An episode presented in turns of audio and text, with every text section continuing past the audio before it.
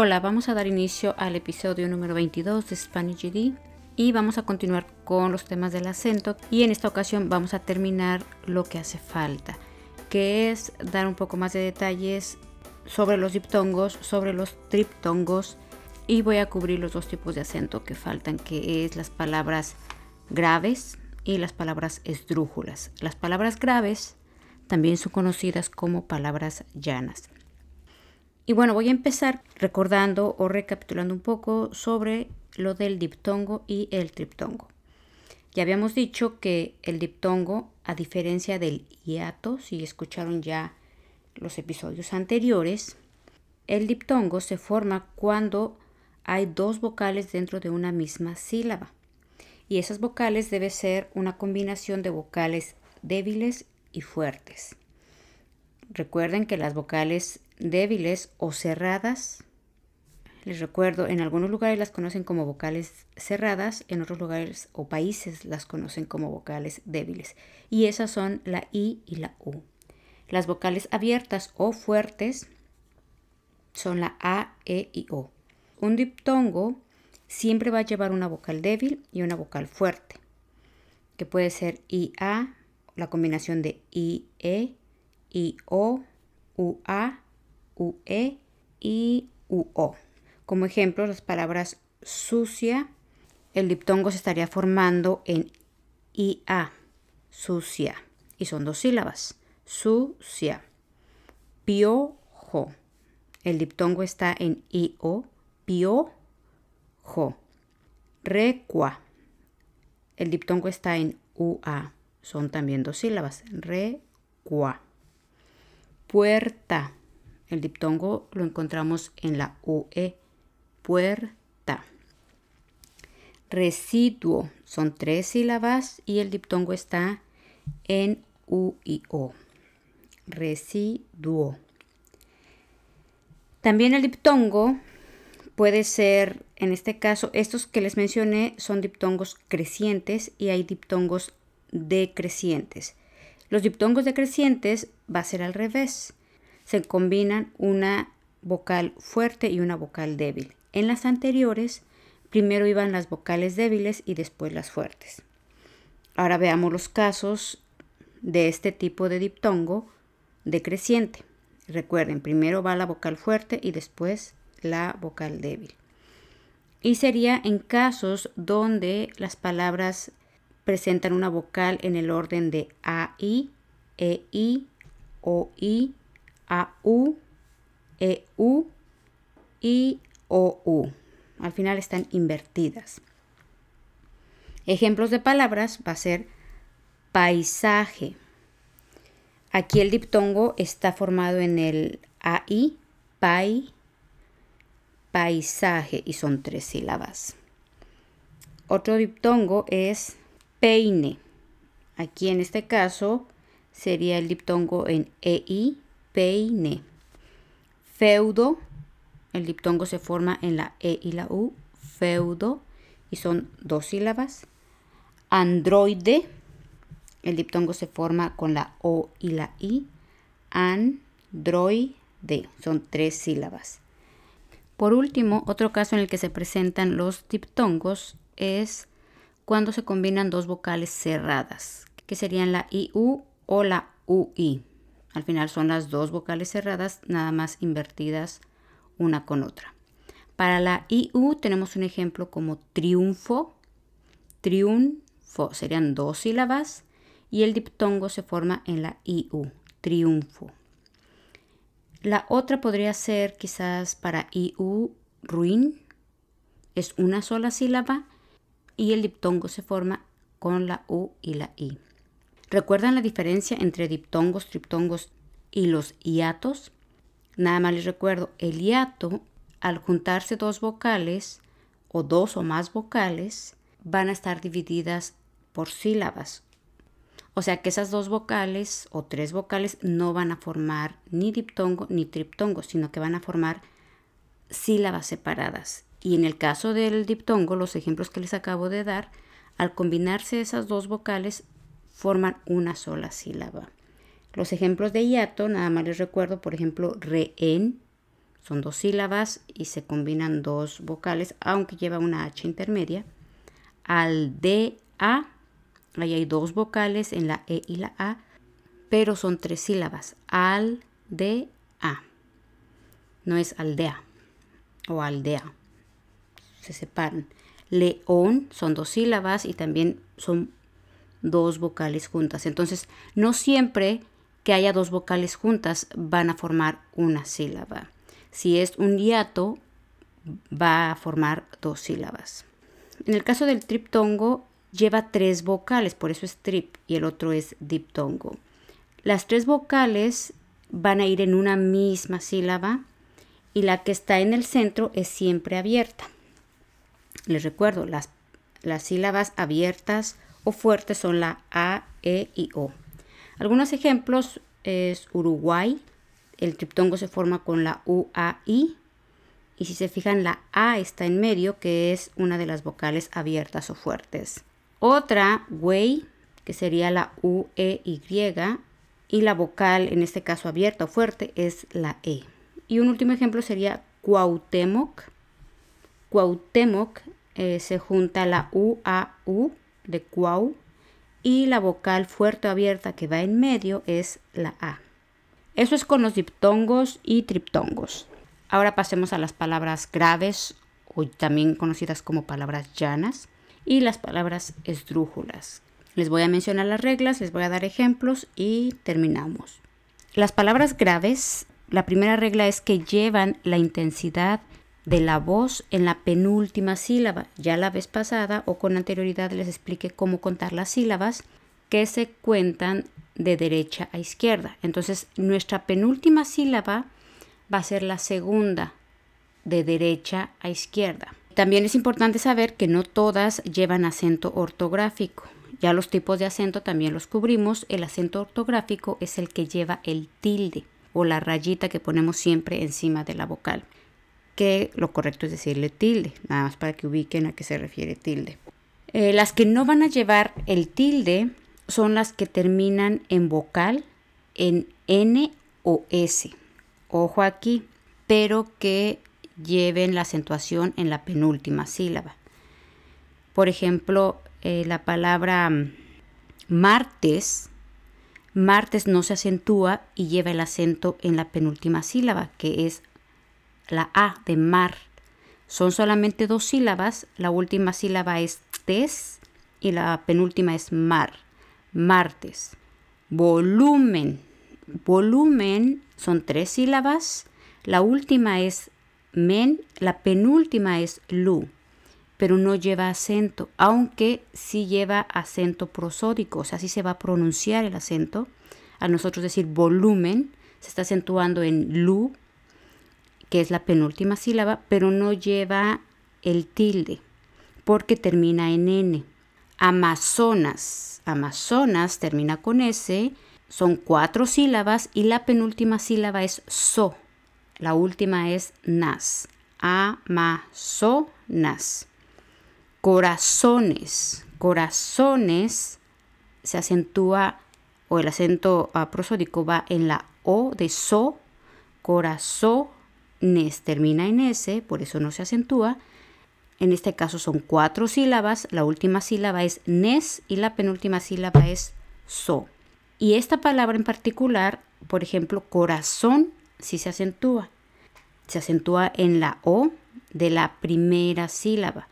Y eso lo hace una palabra grave, corazón. Pero ya en plural, corazones no se acentúa o no lleva tilde. Sí se da el acento prosódico, pero no lleva tilde.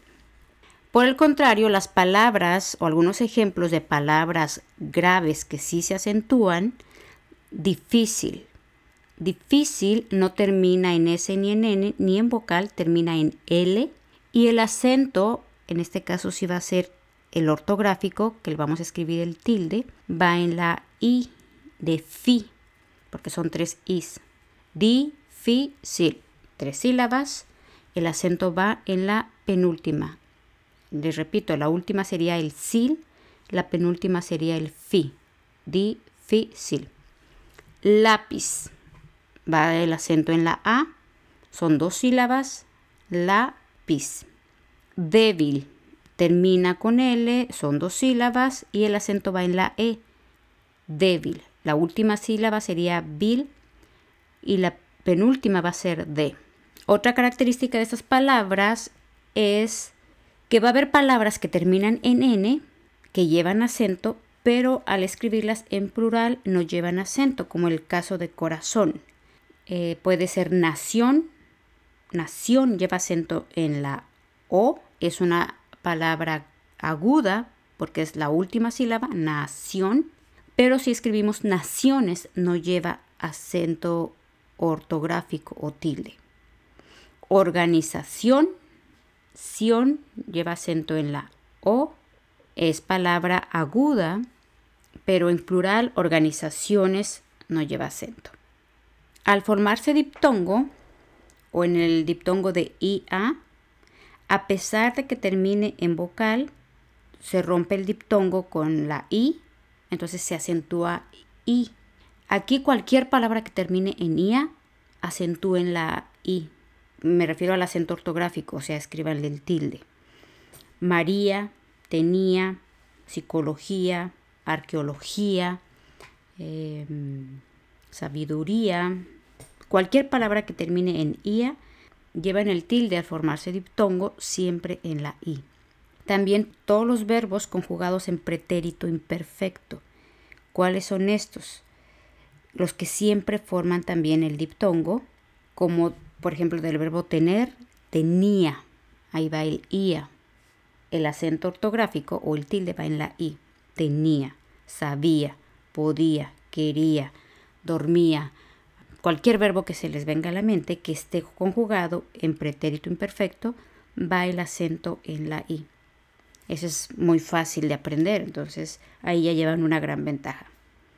También los modos condicionales, sabría, podría, querría, y como pueden ver, también se forma diptongo, el IA. Y el tilde va en la I. Eso es con respecto a las palabras graves o llanas. No espero que se aprendan todas las reglas de memoria, pero por lo menos para que sepamos a qué se refiere el acento, cuáles son algunas reglas. Y la mejor manera de aprenderlo, obviamente, es leyendo, viendo o ubicando dónde se, eh, se acentúan y también relacionando las palabras que se acentúan con las reglas de cada tipo de palabras. Por ejemplo, podemos ir leyendo y si, vemos el diptongo de estos ejemplos que les acabo de mencionar, pues ubicar que es una palabra grave o llana, o también las agudas que ya las vimos. Por último, las esdrújulas y sobreesdrújulas, y las palabras esdrújulas se van a acentuar en la antepenúltima sílaba, que sería la tercera de derecha a izquierda. Música es un ejemplo, lleva el acento en mu, en la u, son tres sílabas, música. Y la tercera, de derecha a izquierda, es mu, música. Miércoles, son tres sílabas, miércoles. La última sílaba es les, la penúltima es co y la antepenúltima es mier, miércoles. Máquina, lo mismo, tres sílabas, la antepenúltima es ma y lleva el acento en máquina. Económico. Aquí son cinco sílabas. Económico. La última es co, la penúltima es mi y la antepenúltima es no, que sería la tercera, les repito, de derecha a izquierda. Si ustedes están viendo su libreta así de frente y la palabra obviamente escrita en la libreta. Económico hígado. Son tres sílabas, hígado. La antepenúltima es I, que lleva H al inicio. Fósforo. Igual, tres sílabas. La antepenúltima es fósforo, porque la última sería ro, la penúltima fo, la antepenúltima fos, fósforo. Válido. También son tres sílabas y de derecha a izquierda la última es do, la penúltima es li y la antepenúltima es va, válido. Por último tenemos las palabras sobre esdrújulas. En este caso van a estar presentes más en los adverbios y en los adjetivos. Y en este caso, si el adjetivo lleva un tilde, el adverbio lo debe conservar. ¿Qué es un adjetivo? Recuerden, un adjetivo es todo lo que describe al sustantivo, que puede ser persona, animal o cosa.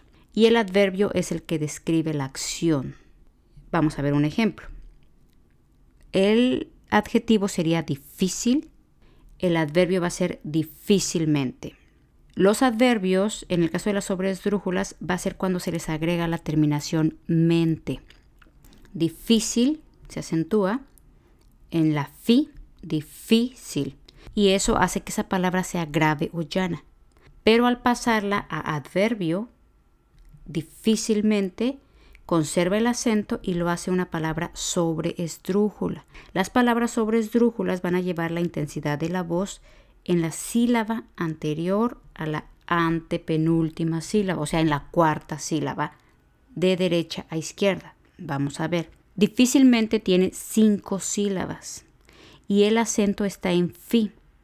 Si contamos de derecha e izquierda, la última sílaba va a ser T, la penúltima va a ser men, la antepenúltima va a ser sil y la anterior a la antepenúltima es fi, difícilmente. Esas son las palabras sobre esdrújulas. Son un poco menos comunes, pero más fáciles de identificar en el caso del adverbio, siempre y cuando, ojo aquí, la palabra original que sería el adjetivo, se acentúe. Otro es fácil. Fácil lleva el acento en la A de fa, sería fácil. Por tanto, fácilmente también lleva acento en la A de fa. Son cuatro sílabas, la última es T, la penúltima es men, la antepenúltima es sil y la anterior a la antepenúltima es fa. Fácilmente. Y aquí lo importante sería que identifiquen que el adjetivo lleve acento o la palabra raíz o la palabra de origen. Eh, va a haber también adjetivos que no van a llevar el tilde, como constante. Constante no lleva tilde. Por tanto, la palabra constantemente tampoco va a llevar tilde. Tonto no lleva tilde. Es un adjetivo. La palabra tontamente tampoco llevaría tilde. Entonces aquí solamente hay que tener cuidado de identificar que el adjetivo, si lleve tilde, ese adjetivo se pasa automáticamente al adverbio cuando se agrega la terminación mente. Otros casos de palabras sobre esdrújulas son cuéntamelo. Cuéntamelo. Son cuatro sílabas. La última es lo, la penúltima me, la antepenúltima está y el acento va en la E. Cuen, cuéntamelo.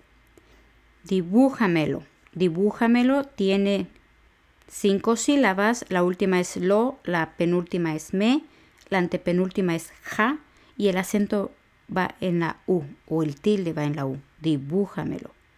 Devuélveselo. Devuélveselo. Son cinco sílabas. La última es lo, la penúltima es C, la antepenúltima es B y la anterior a la antepenúltima es vuel.